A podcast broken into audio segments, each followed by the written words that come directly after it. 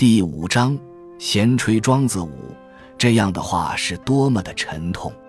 当时那些敏感的知识分子，莫不有这样的痛苦。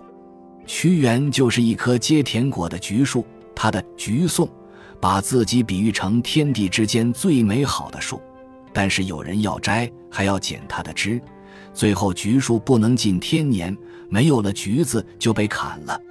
屈原比庄周小二十九岁，他们不认识。如果认识的话，庄子会劝他：“你怎么这么瓜傲，还要管那个楚国跟上官大夫争夺宪法的起草权，结果还被流放。”庄子本身也是这样做的，他一辈子从来没有红过。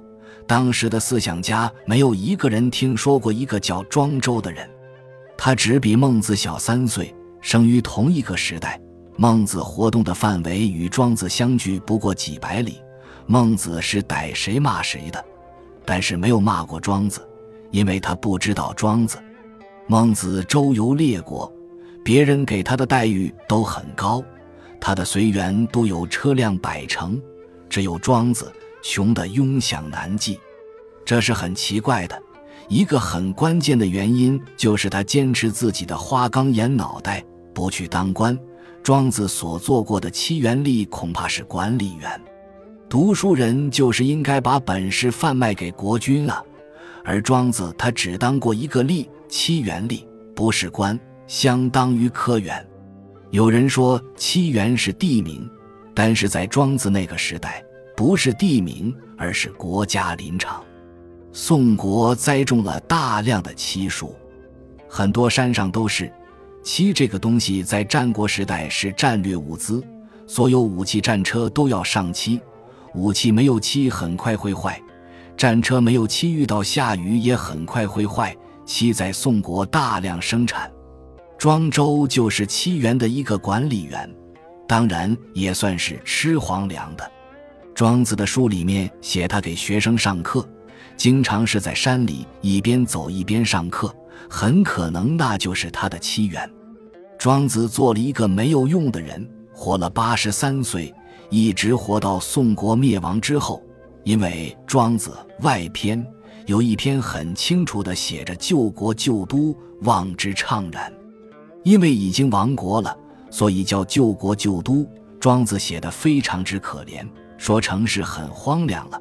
但是他看见城市的代表性建筑还在，于是心中感到安慰。这样的穷国，换一个人是绝对不会这样爱的。苏秦、张仪之类根本就没有祖国，到处游说，谁给他长官待遇，就把自己卖给谁。包括孔子、孟子也是如此。此处不留爷，自有留爷处。庄子说楚国一个国王不知道怎么发疯了。脑壳有包，听说庄子很了不起，于是派人去请他。看见庄子在浦水钓鱼，庄子钓鱼不是为了好玩。他那个公务员多半没有当多久便失业了，吃的是野菜，在家里打草鞋。就是这样，他都不去当官。这样的人绝对是有志气的，至少像我这样的人没有资格当庄子的门徒。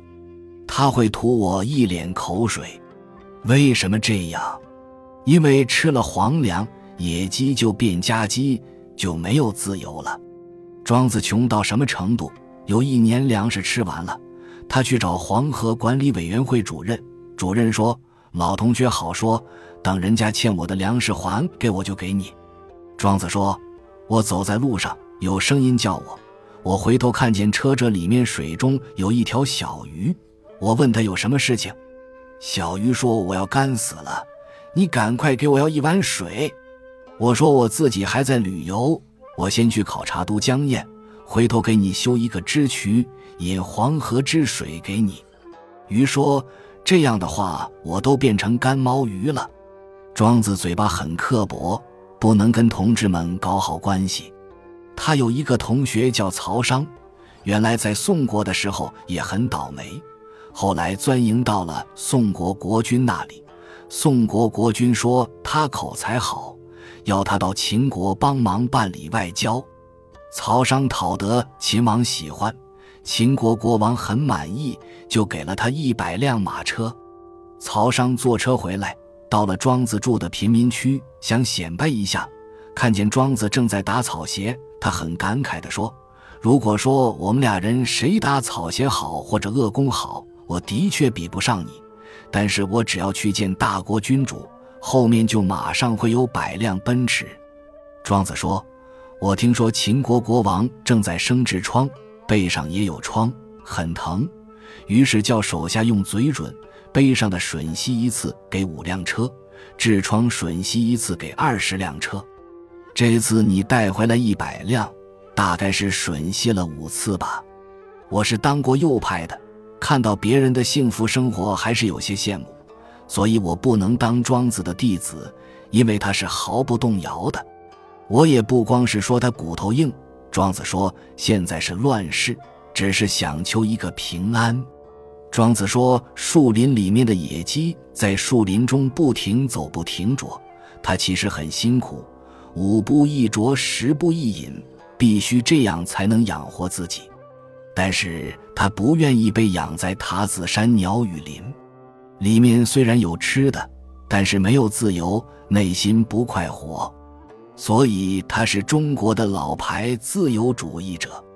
最早发表自由主义理论的就是庄子，说他是奴隶制代言人，白日见鬼。他一辈子。书上没有看到有什么朋友，只有一个是理论家，叫惠施。惠施的理论与他不同，惠施专门研究逻辑、形式逻辑，那个时代叫明学，就是形式逻辑。惠施还有一点跟庄子不同，惠施说：“庄周啊，你就像一种树。”庄子问什么树，惠施说：“有一种树木叫香椿，还有一种叫臭椿。”木质不好，还尽散发臭气，没有谁来采摘它的嫩芽。你是臭椿，会师是要到官场去拼搏的。庄子最反感他的行事逻辑。会师有一些观念十分奇怪，从公孙龙那里学习来兼白论，涉及事物性质的分析。一块石头，如果是石灰岩，我们会首先说它就是碳酸钙。但是根据惠施的坚白论学说，一块石头不单是一块石灰石，还是一个尖，因为这是石头的一种性质，硬也是石头的一个部分。还有白，因为它是白颜色的，白也是石头的一个部分。惠施的命题最有趣的是鸡有三只脚的理论。他说鸡有脚，这个脚作为一个概念就是一只脚，还有左右脚。所以一共有三只脚，这个就是形式逻辑。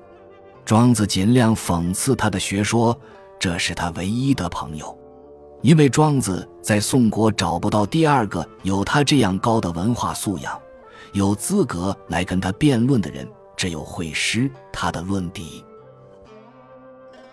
本集就到这儿了，感谢您的收听，喜欢请订阅关注主播。主页有更多精彩内容。